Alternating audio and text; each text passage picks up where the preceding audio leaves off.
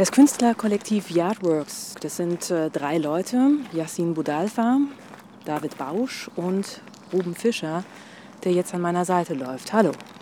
Hallo, grüß dich. Ihr arbeitet ja mit Räumen, mit großen Räumen und mit riesigen, begehbaren Skulpturen. Sind die Herrenhäusergärten auch eine solche Skulptur für euch? Ja, auf jeden Fall. Also die Begehbarkeit ist bei uns immer ein zentrales Element von unseren Arbeiten. Also es geht immer darum, Menschen auf unsere Skulpturen zu holen oder in unsere Skulpturen reinzuholen. Und die Bespielung mit Menschen, ist ganz, ganz wichtig für uns. Ja. Wir sind jetzt hier im großen Garten von Herrenhausen. Ein unglaubliches Spektakel. Alles ist abgezirkelt, alles ist in Reihe und Glied. Die Büsche in geometrischen Formen. Im Prinzip ist da nichts dem Zufall überlassen. Warum hast du diesen Garten hier ausgewählt? Ähm, wir haben gerade kurz drüber gesprochen und wir fanden irgendwie, dass der zu uns passt, weil wir auch oft symmetrisch arbeiten und auch oft mit mathematischen Logeleien irgendwie arbeiten. Was vielleicht auch ein bisschen daran liegt, dass wir als Gruppe natürlich immer einen gewissen Konsens schaffen müssen.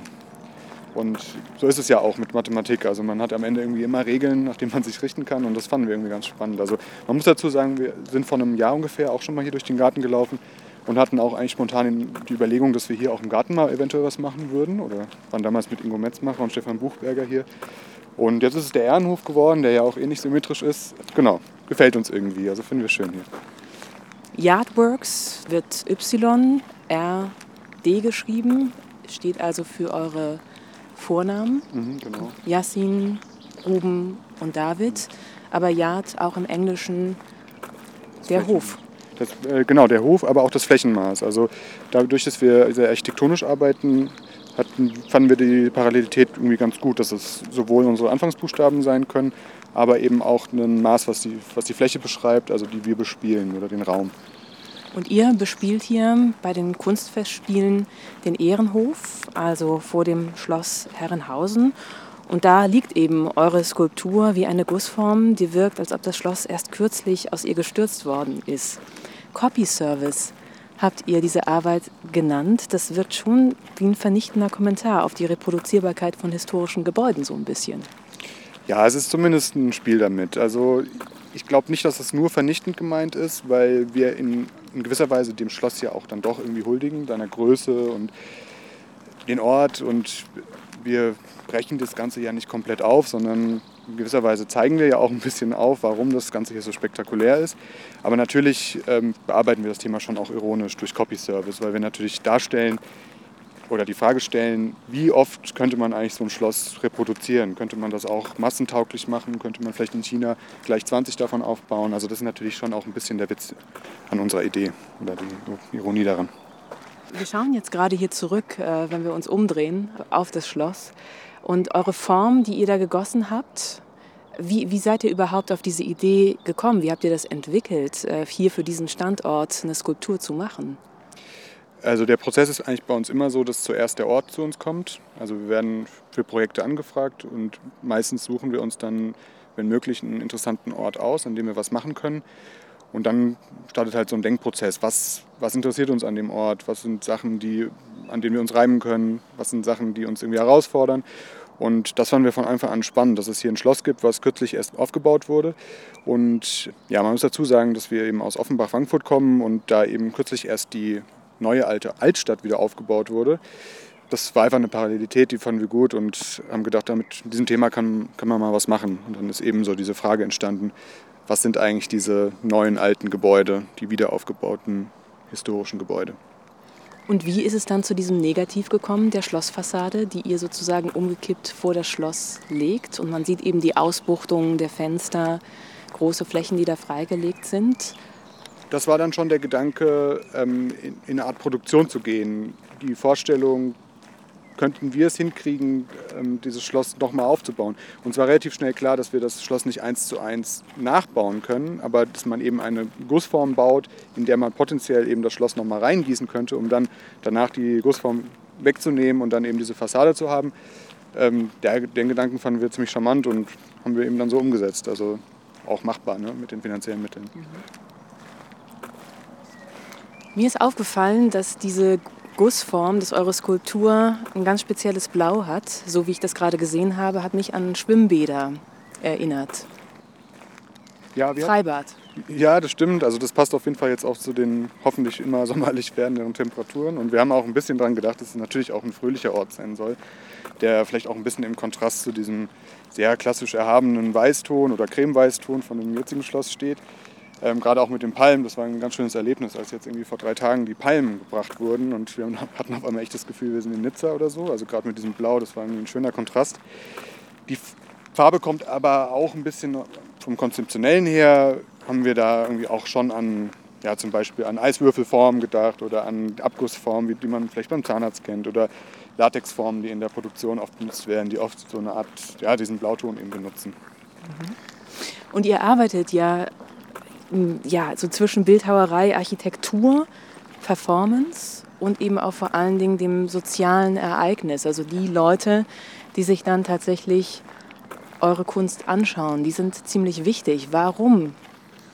Hm, das ist eine gute Frage. Also ich glaube, wir drei finden, dass unsere Arbeiten eben dann erst komplett sind, wenn sie bespielt werden mit Menschen. Und woher das genau kommt, das weiß ich vielleicht gar nicht oder beziehungsweise da müsste ich jetzt erstmal drüber nachdenken. Ich muss vielleicht dazu sagen, wir haben schon immer gerne Sachen veranstaltet, wo viele Menschen gekommen sind. Auch bevor wir Kunst gemacht haben, haben wir zum Beispiel Partys veranstaltet oder irgendwelche anderen Events, wo wir immer einen großen Freundeskreis um uns herum hatten.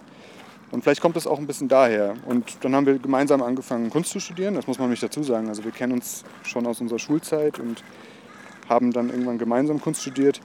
Und dann ist eben diese gestalterische Komponente noch dazugekommen, dass wir irgendwann über Räume nachgedacht haben, die designen müssen, um eben ja, ein guter Ort zu sein, wo Menschen sich treffen, wo Menschen miteinander kommunizieren können. Und wie ist das jetzt bei Copy Service? Also welche Räume habt ihr da für die Besucher vorgesehen? Also wir erhoffen uns von Copy Service, dass die Menschen auf die Skulptur raufkommen, dass sie sich trauen, die Schlossfassade zu okkupieren und irgendwie für die Dauer des ähm, Festivals auch auf jeden Fall als Verweilort nutzen werden. Weil das ist uns irgendwie auch aufgefallen, dass das Schloss, wie es gerade ist, nicht unbedingt den Eindruck erweckt, als wäre es für jedermann zugänglich. Und das wollten wir mit unserer Skulptur auch ändern. Wir wollten motivieren, dass man auf die Fassade kommt und sich für den Zeitraum des äh, Festivals das Schloss zu eigen macht. In der Kunst ist es ja aber eigentlich auch üblich, dass man immer so einen gebührenden Abstand zum Kunstwerk wahrt und auch am besten nichts anfasst. Ja, das stimmt, aber diesen Aspekt finden wir nicht unbedingt zeitgemäß und hoffen, dass das sich auch irgendwann ändert, also dass eher wieder mit Kunst gelebt wird und nicht Kunst nur betrachtet wird. Wir haben, um ein Beispiel zu nennen, also wir haben ähm, im Frankfurter Kunstverein haben wir einmal den Ausstellungsraum nachgeformt und aufeinander gestapelt und die Besucherinnen und Besucher eingeladen, auf das Kunstwerk draufzukommen. Und da es sich da um weiße Wände handelte und die Menschen natürlich auch immer ein bisschen Dreck mitgebracht haben an den Schuhen, wurde die Skulptur über die Dauer der Ausstellung immer dunkler und immer mehr Fußspuren äh, konnte man sehen. Und genau diesen Aspekt finden wir eigentlich total spannend. Also wie interagieren Menschen mit Kunst und was verändert sich dann auch durch die, wie kann die Skulptur durch Menschen auch verändert werden? Wir sind jetzt hier an einer seitlichen Hauptachse beim ersten Wasserbecken angekommen und ich merke schon wieder diese Wirkung, dass man letztendlich so langsam anfängt, nicht mehr zu wissen, an welcher Stelle man hier steht in diesem Garten. Ja, das stimmt. Ich wüsste jetzt auch nicht unbedingt, wo es genau zum Hauptgebäude zurückgeht. Ob wir jetzt von da oder von da gekommen sind, ne? Ja. Schwierig. Das ist eigentlich auch ein ja. spannender Aspekt von, von Architektur. Äh, dass man, das ist auch fast schon, obwohl es so groß und übersichtlich ist, man das Gefühl hat, dass es so der Übergang zum Irrgarten sein könnte. Ja, das stimmt. Irrung und, naja, vielleicht auch im weitesten Sinne Fälschung in eurem Projekt, in eurem Kunstwerk, das ihr hier ausstellt, Copy Service, geht es ja um Original und Kopie. Mhm. Aber was ist eigentlich die Kopie? Da spielt ihr ja auch mit. Und ich habe mich gefragt, ob das eventuell auch einfach ein Kommentar ist auf eine Zeit, in der wir leben, in der, ja, in der oft die Rede von sogenannten Fake News ist und in der man mit Fälschungen konfrontiert ist, sei es im politischen oder auch zum Beispiel im journalistischen Bereich. Ja, so kann man das sicherlich interpretieren. Also das finde ich auch einen total spannenden Ansatz, das so zu denken. Was bei unserer Skulptur tatsächlich die Frage ist, was ist die Kopie? Ist, weil die Kopie ja eigentlich noch gar nicht entsteht. Also die Kopie ist ja eigentlich erst der Guss, der noch gar nicht in der Form ist. Wir arbeiten also mit einem Gedankenmodell, was wäre wenn. Beziehungsweise ist für uns auch spannend gewesen, sich zu überlegen, steht die Gussform nicht in gewisser Weise auch zwischen dem jetzigen Gebäude und dem ursprünglichen historischen Gebäude und tut ein bisschen so, als wäre sie eigentlich die Gussform vom jetzigen Gebäude. Und von daher ist die Frage durchaus berechtigt, was ist, was ist real und was ist fake, was ist die Kopie, was ist das Original. Genau, das wir, also diese Frage haben wir auf jeden Fall mitbearbeitet, das stimmt. Ruben, du sagtest, ja, ihr habt viel im, mit Räumen gearbeitet, in urbanen Räumen würde ich sagen, vor allen Dingen. Kressmannhalle in Offenbach zum Beispiel, eure Heimatstadt. Ihr habt ein Opernhaus neu gebaut oder nachgebildet. Und äh, ihr habt auch ganze Räume nachgebildet und dann nochmal wieder in ihre Bestandteile zerlegt und dann in den Raum reingelegt. Eine andere Sache ist aber auch, dass ihr mit bestimmten Gegenständen arbeitet. Da gab es auch ein Projekt Messerschmiede. Was ist das gewesen? Das war, glaube ich, im Monsunturm. Monsunturm? Frankfurt. Genau. Ja, bei der Messerschmiede haben wir uns selbst die Aufgabe gestellt, uns in einen Beruf reinzuarbeiten. Was man vielleicht davor sagen muss, wir arbeiten gern mit Behauptungen. Also wir behaupten oft Dinge, die vorher so noch nicht stimmen, beziehungsweise gucken erst im Nachhinein, wie wir das dann bewerkstelligt bekommen. Und so war es auch mit der Messerschmiede. Da haben wir uns natürlich mit YouTube und anderen äh, Internetrecherchen irgendwie ein bisschen Wissen angeeignet, haben aber dann bei der Eröffnung der Messerschmiede, also einer Installation, in der wir auch äh, eben so den Prozess einer Messerfabrik oder so nachgebildet haben, behauptet, dass wir 100 Messer bauen würden und mussten dann auch liefern. Also mussten dann innerhalb von zwei Wochen eine Art performativen Charakter eben 200, äh, Entschuldigung, 100 Messer bauen, also die wir vorher auch schon dem Publikum versprochen hatten, beziehungsweise sogar schon verkauft hatten. Dadurch kamen wir in so eine Art Zugzwang, der uns dann auch dazu gebracht hat, äh, total in so ein neues Metier einzusteigen und uns eben so Wissen anzueignen und am Ende auch wirklich ein Messer zu liefern, was sich Messer nennen darf. Ja. Wie teuer war das? Ähm, das haben wir für 30 Euro verkauft. Nicht schlecht. Ja, also es war relativ, wir fanden es eigentlich relativ günstig. also dafür, dass es Handarbeit war und wir auf jeden Fall einige Stunden da insgesamt reingesteckt haben. Was man auch dazu sagen muss, die Messer waren nummeriert und auf der anderen Seite war unser Kürzel, also Yard stand da eingraviert. Das heißt, ähm, es handelt sich, wenn man so will, auch um eine Limited Edition, also könnte eventuell auch Sammlerwert haben. Aber genau mit diesem Gedanken wollten wir auch spielen. Ist es ein Nutzgegenstand oder handelt es sich dabei um einen Kunstgegenstand, den man sammeln kann? Also wir fanden gerade diese Ambivalenz zwischen diesen beiden Begriffen ganz interessant. Zwischen Werkzeug und Kunstwerk. Also das war sozusagen die, das Konzept, dass ihr, das, dass ihr euch damit einmal auseinandersetzen wolltet.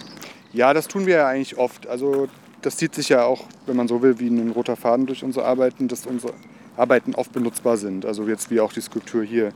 Also man kann auf der einen Seite die, das Copy Service jetzt als eine Skulptur sehen, als eine begehbare Skulptur.